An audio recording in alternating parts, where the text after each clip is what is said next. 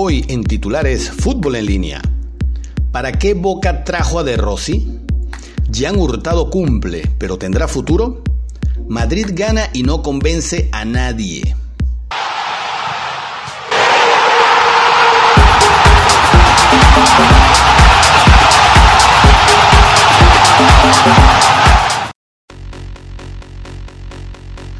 Hola, ¿qué tal? Bienvenidos a Titulares Fútbol en línea, un espacio breve donde diariamente nos acercamos a las noticias del fútbol desde una visión particular. Comenzamos.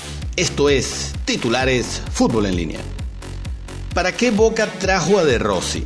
Esto es lo que se preguntan en boca fanáticos, periodistas y todo su entorno. Si bien es cierto que venía de una lesión, también es cierto que tenía la alta médica para estar en el partido. Se puede especular con que no tendría el ritmo competitivo por una sobrecarga muscular en el isquiotibial derecho que lo tuvo varias semanas inhabilitado. Pero ahora, en un partido tan vital para Boca como esta semifinal, en el partido de vuelta, resulta inaudito que Alfaro no lo haya puesto al menos en la segunda parte. ¿Guardárselo para qué? ¿Acaso De Rossi no demostró en poco tiempo lo importante que puede ser para la medular el equilibrio y el empuje que necesita Boca Juniors?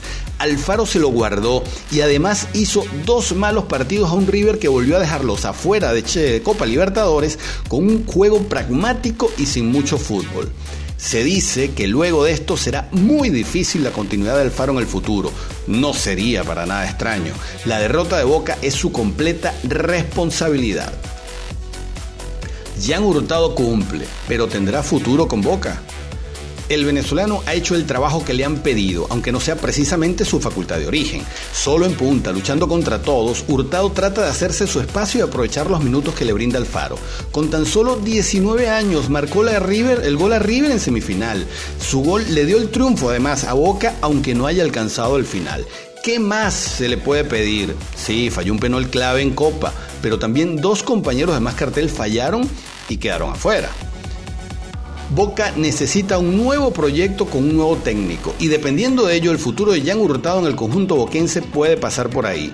Boca necesita y debe jugar otro fútbol porque tiene la gente para ello y una de sus perlas es justamente Jan Hurtado.